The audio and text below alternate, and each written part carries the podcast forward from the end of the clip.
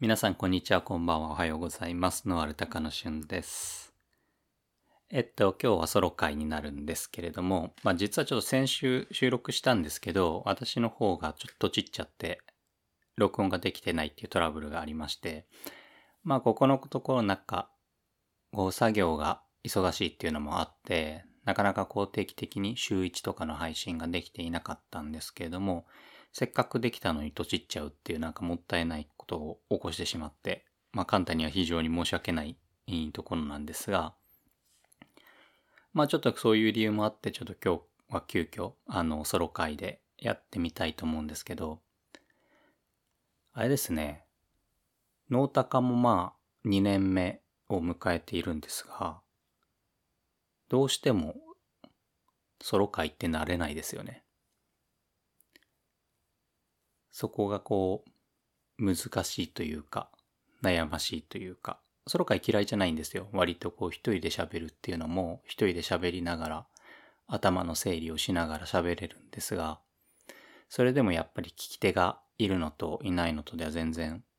違うので、まあそういう意味でこう、ソロ会はどうしても短くなりがちになっちゃうと思うんですけど、まあちょっとお届けしていこうかなと思います。で、えっと、今日は、えっと、ナショナルジオグラフィックが6月18日に出したニュースで、えっと、ツイッターでも結構話題になっていたので、えっと、ご存知の方多いかなとは思うんですが、白菜やキャベツのルーツはどこ？アブラナ族の謎を DNA で解明というニュースになります。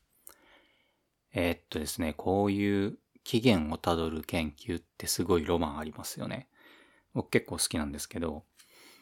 で、今回、このアブラナ族っていう、もうほんと農家さんにとってはおなじみの野菜たちの起源っていうところが、まあ明らかになった。まあ起源という原産地ですよね。が明らかになったっていうような話題になります。で、改めてですけど、アブラナ族って、まあ例えば、キムチで利用される白菜とか、北欧のキャベツとか、あとは日本でもよく食べられる、野菜ですね。ブロッコリーとか、小松菜とか。まあそういったものの、ことは、まあ、アブラナ族って言うんですけれども、これだけまあ世界中に広がっていて、まあアブラナ族のこの年間の世界中での売り上げっていうのが、140億ドル、約1兆5400億円以上になるそうなんですね。まあそれだけ本当に世界中で利用されているアブラナ族の野菜たちなんですが、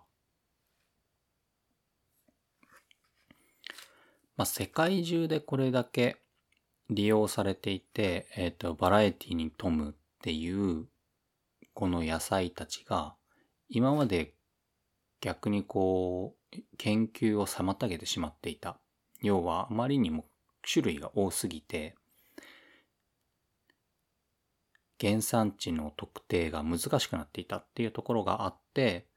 非常にこう一般的な野菜にもかかわらず、最近に至ってなってようやく原産地を特定できたっていうような話みたいなんですね。これすごく面白いポイントかなと思っていて、えっと、原産地を特定する作業って、本当になんか、絡み合った紐をこう紐解いていくっていうようなことをでこう表現する人もいるんですけど、本当にこう一つ一つ地道な作業になるんですよね。で、今回のこの油菜に関しても、まあ、数百種以上のそのアブラナ属に属する植物を世界中から集めて、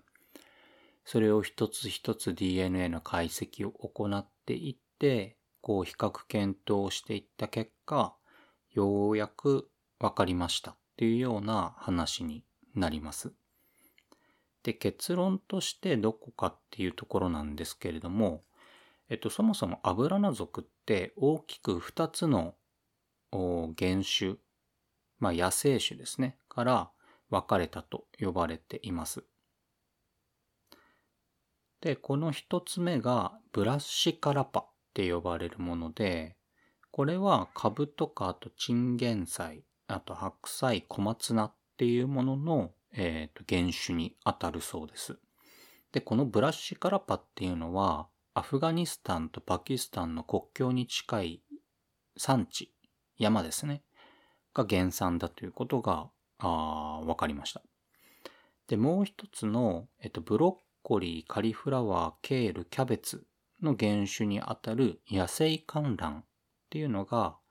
地中海東部が原産だということで、まあ、二つの大きなその野生種の原産地っていうのが特定できたことで、これからこの、ルーツをたどるっていうのも研究としては終盤を迎えていくのかなと思います。で、面白いのが、やっぱりこれだけこうバラエティに富む油菜なので、このブラッシュカラパと野生観覧っていうのを一つのグループが研究して明らかにしたわけではなくて、それぞれ二つのグループ、ブラッシュカラパを研究しているグループと野生観覧を研究しているグループ、それぞれが、えっ、と、この今年になって、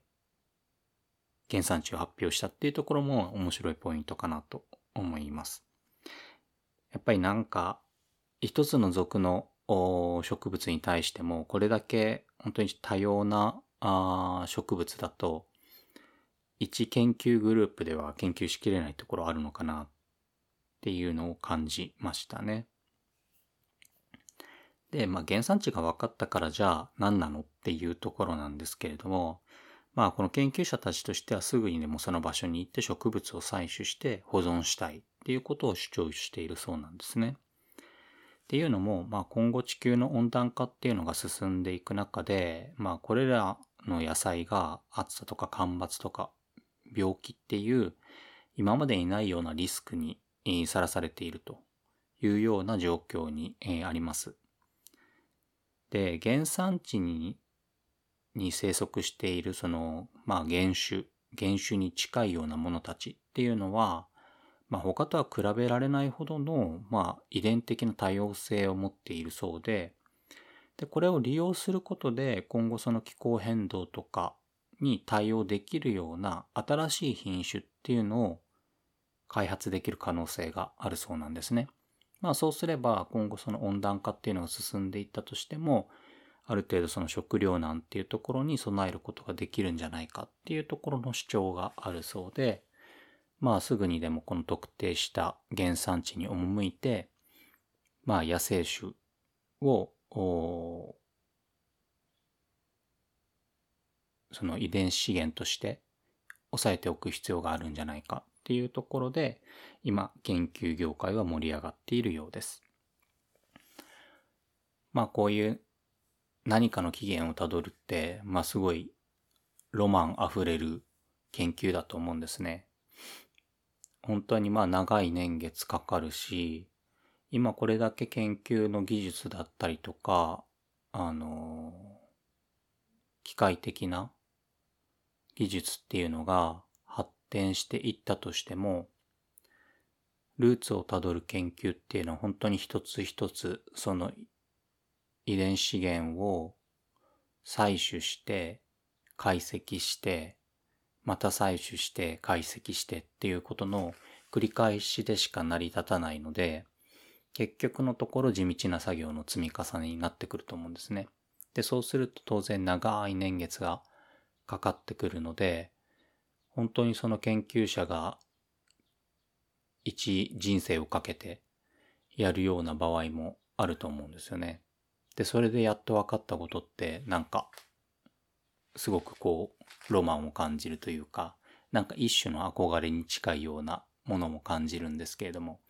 まあ皆さんはどうですかね？ひょっとしたらこれなんか男性的な感覚なのかもしれないですけどね。なんか宝探し的な部分ってあると思うのでまあなんかそういうところに少し思いを馳せてみると、今回のこの研究ってすごく面白いなと思うので、まあ、もし興味があれば皆さんも今回の油ナ族だけではなくて他の野菜のルーツっていうのは一体どうなってるのかなっていうのを少し紐解いてみると面白いかなと思います。はい。えっと、こんなところでソロ回はちょっと短めになっちゃうんですけれども、えー、油ナ族のえー、期限が分かりました。っていうところについて、えっ、と、今日は話しました。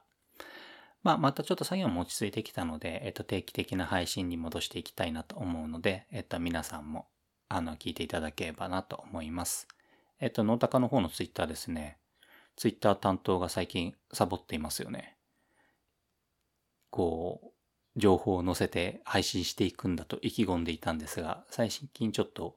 停滞気味なので、また尻を叩いておこうかなと思います。はい。では今日はこれくらいで、また次回、さようなら。